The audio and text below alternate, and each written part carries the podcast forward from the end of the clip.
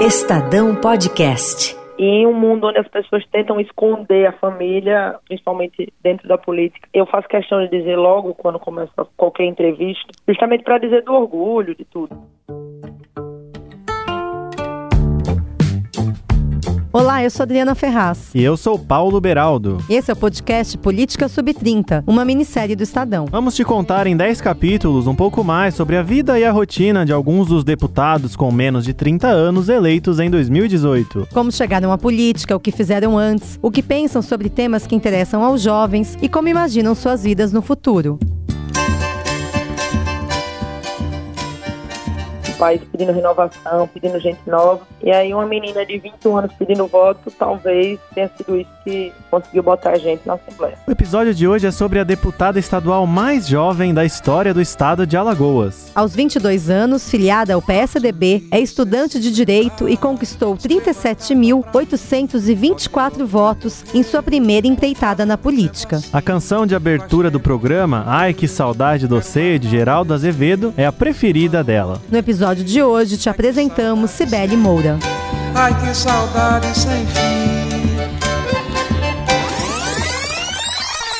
Como todos os jovens, eu tenho desde pequena o desejo de mudança, o desejo de construir uma, uma Alagoas melhor, o desejo de construir um país melhor. E vendo dentro de casa a luta dos meus pais, meu pai que foi reeleito em Paripoeira com 85% dos votos. Então, uma gestão séria, uma gestão que de fato agradou o povo. Assim como boa parte dos entrevistados da nossa minissérie, a Cibele também traz a política no sangue. Ela é filha de Abraão Moura, ex-prefeito de Paripueira, município localizado no litoral norte do Alagoas. Quando eu tinha 18, acabei me filiando ao PSDB, filiando ao partido que eu estou hoje, inclusive. E nisso, as coisas começaram a avançar naturalmente. Sibeli se tornou presidente da juventude do PSDB no estado, coordenou a campanha do atual prefeito de Maceió, Rui Palmeira, e depois entrou na Rede de Ação Política pela Sustentabilidade, a RAPS, que é uma organização suprapartidária que busca formar novos líderes políticos.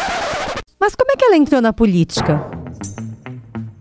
Nas pesquisas de intenção de voto realizadas no estado, o nome de Cibele aparecia como uma boa opção para a Assembleia Legislativa. Cibele então decidiu abraçar a oportunidade. A gente pensou, trouxe a ideia para casa a discutir com os meus pais, mãe, porque são pessoas que são diretamente atingidas. E tive um, não sei se uma desaprovação, não sei se essa é a palavra, mas se colocaram todos contrários ao primeiro momento. Que de fato a vida de um político, não é um político com 22 anos, é muita coisa que se abre mão. Nós sabemos que ainda há muito a fazer pelo nosso Estado. E eu vim para fazer diferente. Eu estou pronta para, de fato, transformar Alagoas. Lutarei com você por mais oportunidades e uma vida melhor para quem batalha todos os dias. Alagoas precisa de novas ideias e eu vou representar uma nova geração na política alagoana. Com transparência e coragem, chegou a hora de mudar. E eu conto com você para Alagoas avançar como nunca. Eu sou Sibeli Moura, candidata a deputada estadual com o número 45 mil.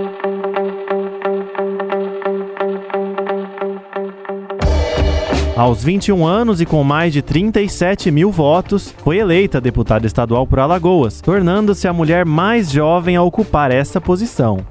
Entre seus projetos aprovados na casa está uma proposta que proíbe condenados na Lei Maria da Penha de serem nomeados pelo Estado para cargos públicos em comissão. Sou deputada estadual em Alagoas, onde dos 27 deputados a gente só tem 5 mulheres. A gente tem a maior bancada feminina da história de Alagoas, mas ainda falta muito. Ainda falta muito para a gente conseguir ter reais condições, iguais condições para a mulher participar da política. E isso a gente vai resolver dentro da política. A gente vai resolver com mais mulheres aqui dentro.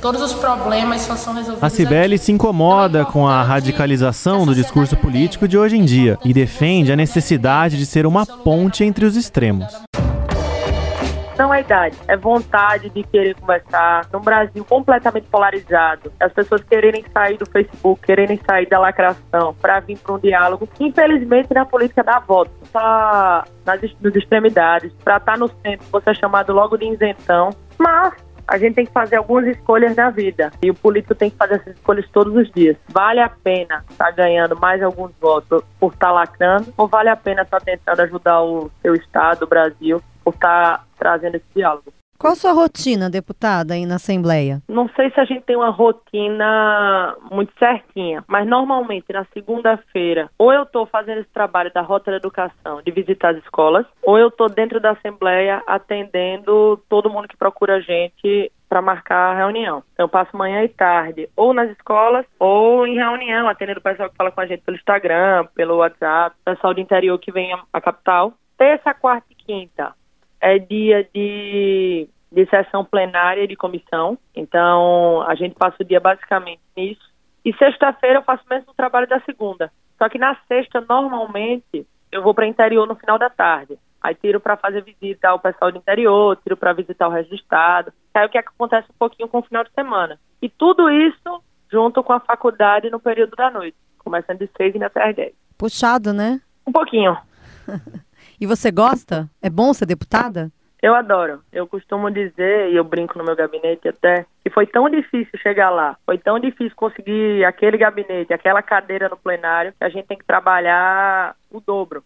E tem uma frase que eu li essa semana: quando você trabalha com o que você gosta, você trabalha cinco vezes mais e acho que está trabalhando nem metade do que deveria. Então, acho que é um pouquinho disso, acho que é um pouquinho disso do que eu sinto na Assembleia, do que vocês devem sentir aí no Estadão, é a vontade de querer fazer. E eu olho para os meus amigos, os, os, próximos realmente, os amigos da minha irmã, os meus amigos, todo mundo querendo um Brasil diferente, todo mundo precisando de alguma coisa nova. E eu tendo a oportunidade de ser a deputada mais nova da história de Alagoas, com literalmente uma caneta na mão, podendo ajudar, eu me sinto mal se eu não fizer o que eu posso. Você acha que os jovens, os parlamentares jovens, sejam estaduais ou federais, eles têm mais essa disposição para conversa? E também têm mais interesse em continuar aprendendo? Sinceramente, não sei se isso está na idade, porque eu não vou citar nomes, mas se você olhar a nível de Brasil, você tem muita gente disposta a fazer isso, seja ela com idade de 20 e poucos anos ou de 50 anos. Mas tem talvez mais gente querendo continuar, no, no, continuar nos polos, não querendo chegar ao centro de diálogo. E essas pessoas, várias delas com idades muito parecidas com a minha, de 20 e poucos anos. Não é idade, é vontade de querer conversar. Num Brasil completamente polarizado, as pessoas quererem sair do Facebook, quererem sair da lacração para vir para um diálogo. Infelizmente, na política dá voto. Dá voto está no dá voto está nas, nas extremidades. Para estar tá no centro, você é chamado logo de isentão, que é o termo que o Twitter está usando muito. Mas a gente tem que fazer algumas escolhas na vida. O político tem que fazer essas escolhas todos os dias. Vale a pena estar tá ganhando mais alguns votos por estar tá lacrando? Ou vale a pena estar tá tentando ajudar o seu estado, o Brasil, por estar tá trazendo esse diálogo? Eu espero que nas próximas eleições os eleitores estejam querendo o diálogo. Deputada, queria que você falasse um pouco agora sobre a sua participação na RAPS. Esse ano a gente teve um bom número de deputados, aí, de políticos que se elegeram com esse movimento de renovação, né? ainda que a RAPS não se chame de movimento de renovação. Enfim, uhum. como você vê isso? Como isso te ajuda? Ou como você também responderia àquela classificação dada pelo Ciro Gomes de partidos clandestinos? Né? Enfim, queria ouvir sua avaliação sobre essa discussão que está cada vez maior. Eu vejo com muito bons olhos todos esses grupos de, de renovação, por mais que a RAPS não se coloque, como você bem colocou, mas todos esses grupos que trazem pessoas para o debate, pessoas para conversar, para tentar mudar um pouquinho o estigma da política brasileira. Eu, eu vejo de um olhar muito triste esse ataque de vários grupos, sejam eles de direita ou de esquerda, a esses movimentos. Isso prova que esses movimentos estão fazendo efeito, que a semente já foi plantada. Porque quando você tem gente dos dois lados criticando, você consegue entender que essas pessoas estão incomodando os dois lados, que o movimento está incomodando. Eu sou uma pessoa que defendo candidatura avulsa. Eu acho que as pessoas deveriam poder ser candidatas independente de filiação partidária. Então esses grupos vêm para somar com isso. As pessoas estão nesses grupos porque acham interessante, as pessoas estão nesses grupos porque querem não porque precisam. Então isso é muito interessante. Eu tenho aprendido muito com a RAP. Eu particularmente venho desses encontros com a RAP com uma felicidade grande. Indico a RAPS aqui em Alagoas para todo mundo. Fiz alguns vídeos pedindo para o pessoal se inscrever, porque é importante. É importante a gente sair do nosso da nossa ideologia, do que a gente pensa todo dia, para vir conversar no outro lugar, para vir conversar com as pessoas que pensam diferente e a gente tentar achar o que nos une. Legal. Deputada, o que você faz nas horas vagas? Essas poucas horas vagas? Vai à praia? Dá tempo? Pra praia, eu não sou a maior adepta, mas de vez em quando consigo, quando meus amigos insistem muito. Eu gosto de sair com meus amigos. Quando consigo uma sexta ou um sábado à noite livre, costumo sair com eles. Quem estiver ouvindo, inclusive, Maceió é conhecida por ter boas festas, venham para cá. Quando eu consigo ter esse tempo livre, eu costumo reunir os amigos, sair com eles. Acho que tem que lembrar um pouquinho da idade também, não pode fugir muito não.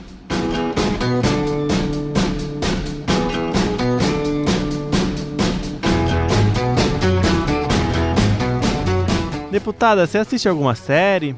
Eu assistia, mas eu não sou tão fã de série, pra ser muito sincera. Eu gosto mais de filme. Qual o seu filme Porque preferido? se eu começar a assistir série, eu demoro três dias sem querer sair da frente do computador. Filme acaba não logo, tenho né? tempo pra tal.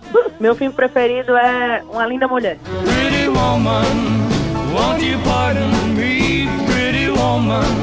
I couldn't help but see, pretty woman.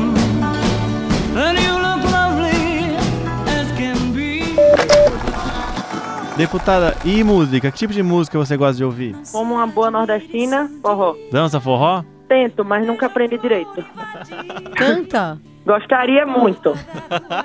Deus não me deu esse dom. Tem um, um forró legal e a gente tá pedindo pra, pra cada um dos participantes escolher uma música, né? Pra gente abrir o podcast. Quer sugerir algum? Deixa eu pensar aqui. Vou lhe dizer minha música preferida, não. Então. Uhum. Ai, que saudade de você, Geraldo Azevedo. Um clássico, né? Legal, essa é boa, né? Minha música preferida. Se um dia você se lembrar, escreva uma carta pra mim, bote logo no correio. Qual a sua opinião sobre o atual presidente? Como é que você avalia o governo Bolsonaro? Eu tenho algumas críticas, mas alguns elogios também. Botando na balança, acho que o governo acerta muito em vários quadros técnicos, principalmente na economia. O ministro Paulo Guedes vem desempenhando um papel importantíssimo. O ministro da Infraestrutura é muito bom, mas peca muito em algumas outras pastas, como por exemplo do meio ambiente. A gente tem que analisar o governo em dois aspectos: o aspecto que trabalha calado e o que fala muito. O que não fala eu acho excepcional. O que fala eu acho que devia ficar um pouco mais calado. Em que categoria o presidente tá? Como assim, categoria? O que fala muito ou o que não Ai, fala e trabalha? O presidente, eu acho que ele até fala pouco. Agora, os filhos dele falam muito. Se um dia você se lembrar, escreva uma carta pra Deputada, agora vamos pincelar para a senhora temas que muitos ainda veem como tabu. Em 60 segundos, é a favor ou contra? Você é a favor da descriminalização do aborto? Não, porque eu acho que não é o momento para o Brasil pensar nisso. A gente tem alguns outros grandes embates para travar. E a descriminalização da maconha? Defendo porque a gente já podia estar ganhando dinheiro em cima disso. O Brasil, que está passando por uma crise, já podia estar taxando. Eu sou até contra aumento de imposto, por ser liberal. A gente já podia estar ganhando, inclusive, imposto dentro da maconha. Enquanto isso, vários países já ganhando, Estados Unidos um exemplo disso, e a gente deixando esse dinheiro, esse recurso na mão do tráfico. Para a gente acabar com o tráfico, a gente tem que acabar com o produto dele. Até onde você quer chegar na política? Quando alguém decide entrar em qualquer que seja a carreira, seja, seja de jornalista fazendo seu primeiro vlog pro YouTube, o sonho é, é ser âncora num telejornal, talvez. E acho que é isso que entra na política. Se algum dia Alagoas me deixar ser governadora, daqui uns 30, 40 anos, quem sabe, esse é o sonho. Deputada, qual foi o melhor presidente do Brasil, na sua opinião? FHC. Você ouviu o Política Sub-30 A apresentação do programa é de Adriana Ferraz. e de Paulo Beraldo. O roteiro é de Clara Helstab e a edição de Ana Paula Niederauer e Clara Helstab. A finalização é de Moacir Biasi e a coordenação do núcleo de áudio de Emanuel Bonfim. O editor de política do Estadão é o Eduardo Catá.